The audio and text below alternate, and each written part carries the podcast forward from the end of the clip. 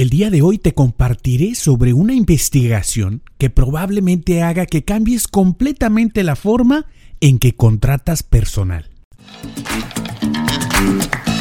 Estás escuchando Emotional Paycheck con el doctor Jaime Leal, un podcast dirigido a líderes de equipo y profesionales de la gestión de talento. Retén talento en la empresa. Incrementa la productividad y las ventas un espacio para incrementar el pago emocional de tus colaboradores. ¿Listo? ¡Comenzamos! ¿Qué tal amigos? Bienvenidos a este episodio número 15 donde vamos a estar hablando acerca de esta investigación eh, que definitivamente hace que confirmemos algunos que ya estamos en este campo y algunos otros que cambien completamente, se abran a una nueva perspectiva de la contratación de personal.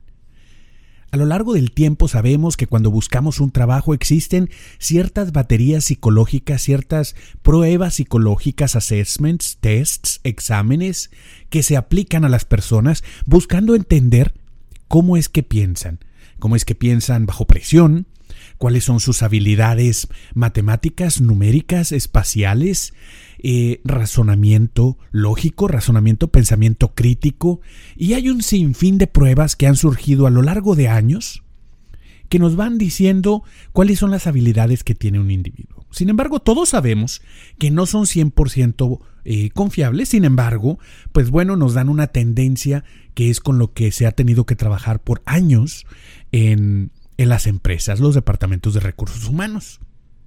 En esta carrera por conseguir ese trabajo soñado, pues obviamente también las universidades buscan medir el éxito de las universidades es por la cantidad de profesionales graduados que encuentran un empleo en lo que están buscando. Es decir, si una universidad tiene un área de ingeniería y las personas eh, que estudian ingeniería y se gradúan de esa universidad encuentran empleo, obviamente más personas van a estar buscando ir a esa universidad. Y así es como las universidades van midiendo el éxito de sus programas educativos. De alguna manera la retroalimentación es cuando sale el alumno y si el alumno puede iniciar un empleo, eh, iniciar un negocio, encontrar un buen puesto de trabajo y eso de alguna forma va marcando si, si los programas educativos son efectivos o no. Sin duda alguna esto ha funcionado por muchos años, pero recientes investigaciones, y vivimos en una investigación, en una, en una época donde la información es tal, el big data, la información, la estadística, es tan al alcance de tantas, tan fácilmente, de tantas personas, que pues tenemos acceso a mucha información y muchas eh, herramientas para tener eh, una introspección y una, un análisis mucho más adecuado de lo que sucede. Porque sabemos, por ejemplo, que cuando vas a la universidad, y yo creo que eh, pues tú te acordarás, ¿verdad? Cuando fuiste a la universidad, cuando fuiste a la escuela, es más, no vayamos tan lejos, en la primaria, en la secundaria, en el bachiller, en, eh, en estos estudios de preparación básica, simplemente se mide una de las seis inteligencias que sabemos que existen. Solamente se mide la habilidad numérica. Es decir, que si la persona es buena en matemáticas, es inteligente y le va bien. Si la persona no es bueno, si el alumno no es bueno en matemáticas, automáticamente le va mal. Y no es, e, es considerado como tonto, podríamos decirlo. Un burro, decíamos en México, ¿verdad? Una persona con un poco rendimiento educativo.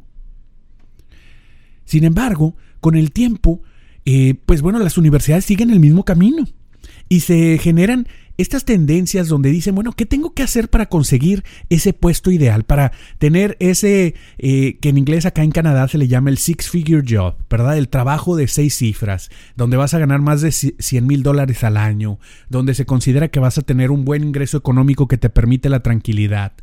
¿Qué es lo que tengo que hacer? Y esa es la pregunta que muchos de los alumnos se hacen, muchas de las personas que están ingresando a las universidades. Pues bien, la respuesta eh, hasta tiempos muy recientes y que es la que buscamos retar el día de hoy, la respuesta regularmente es, enfócate en algo que en inglés se define como el STEM. Es un acrónimo, por sus siglas en inglés S-T-E-M, que en inglés significan Science, Technology, Engineering en Mathematics. Entonces es ciencia, tecnología, ingeniería y matemáticas. Es decir, de alguna forma, los padres de familia, los mismos alumnos se esfuerzan, te forzan, te presionan para que aprendas esto que se ha conocido como los hard skills o los, las habilidades duras. Tienes que saber de ciencia, de tecnología, de ingeniería, de operación de maquinarias, de matemáticas. Todas estas materias relacionadas con este STEM, ciencia, tecnología, ingeniería y matemáticas, se han convertido en, en el deber ser, de alguna manera, de cualquier alumno que ingresa a la universidad. Y pues esperábamos que cuando te gradúas, pues obviamente, si eres bueno en STEM, te va a ir bien en la vida económicamente hablando. Sin embargo, y aquí viene el pero, llegó el señor Larry Page. Por si no conoces a Larry Page, bueno, pues es eh, fundador cofundador de la empresa Google, uno de los lugares donde sin duda alguna una gran cantidad de millennials y no millennials desean trabajar. Uno de los mejores lugares para trabajar, con un alto pago emocional, con una, un sinnúmero de prestaciones y beneficios, una empresa en constante crecimiento que está en el ojo de la mirada pública. Y ellos, pues obviamente también, coincidentemente, una de las empresas que tiene acceso a mayor investigación y mayores números y estadísticas. Pues bien, en el 2013, la empresa Google, fíjate, hace varios ya años, decide correr y retar esta hipótesis y dice, vamos a, a generar un esfuerzo para ver si dentro de nuestros líderes, de sus propios líderes, verdaderamente están las personas que tienen una gran calificación en STEM. Es decir, si tenemos las calificaciones más altas de ciencia, la calificación más alta de tecnología, la calificación más alta de ingeniería y la calificación más alta de matemáticas. Es decir, si tenemos ese STEM, nosotros quiere decir que tenemos a los mejores y que en realidad de eso se trata el éxito educativo. Sin embargo, seguramente ya te estás imaginando que la investigación no dio el resultado que esperaban. ¿Qué esperaba la mayoría? Tal vez ellos no lo esperaban, pero lo esperaba la mayoría.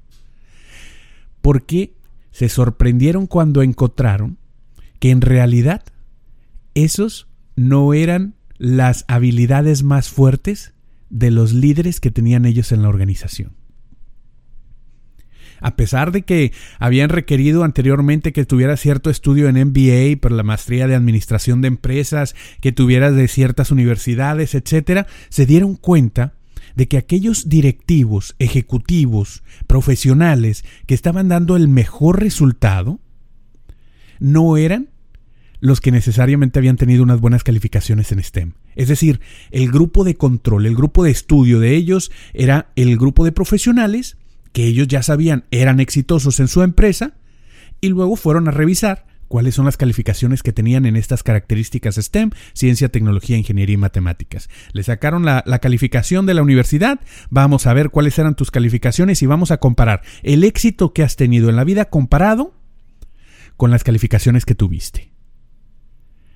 Y aplicaron otra serie de estudios con un proyecto que se llama el Proyecto Aristóteles, que muestra que los mejores equipos, esas mismas personas que salieron muy bien calificadas como líderes, con mucho éxito dentro de la empresa, y que no traían muy buenas notas en el STEM, dijeron, entonces, ¿en qué están bien calificados?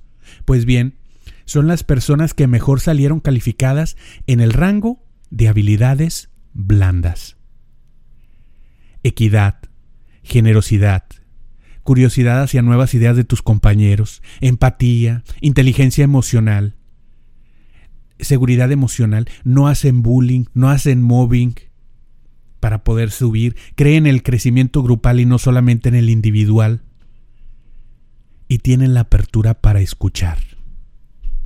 Todas esas habilidades son las que tienen los grandes líderes de una de las más grandes empresas de la actualidad llevando a la empresa al éxito.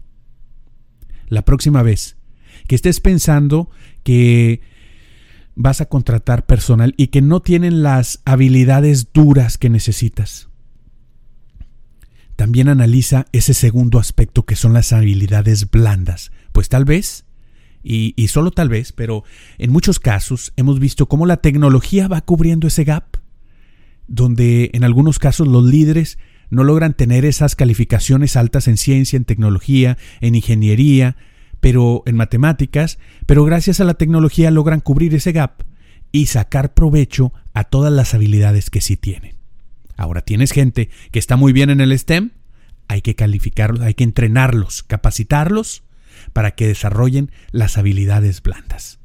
En resumen, si quieres tener líderes completos, líderes competentes, líderes que lleven a tu empresa al siguiente nivel, es importante que analices las habilidades blandas que estos tienen. Saber comunicarse, saber generar un equipo de trabajo, escuchar activamente, saber comunicarse de manera eficiente, escuchar nuevas ideas, estar abierto a estar mal, a corregir errores, a salir adelante y sobre todo a no pisotear a otro para poder ascender. Todos esos son valores y habilidades blandas de los profesionales más exitosos hoy en día. Y ahí es donde precisamente el Instituto Canadiense de Pago Emocional certifica a líderes como tú, que están buscando desarrollar esas habilidades para poder brindar un alto pago emocional a las personas con las que laboran. Yo soy tu amigo Jaime Leal y te doy muchas gracias por estar acompañándonos en este podcast y te invito a que te registres, te suscribas, te unas a la gran comunidad de profesionales que ya estamos dando un aumento sin afectar el presupuesto. Un aumento en el pago, el pago emocional. Nos vemos en el próximo episodio.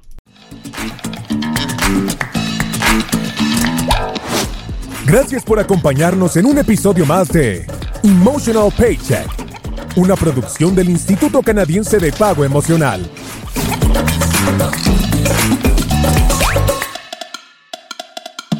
Suscríbete, da clic en me gusta y compártelo en tus redes sociales.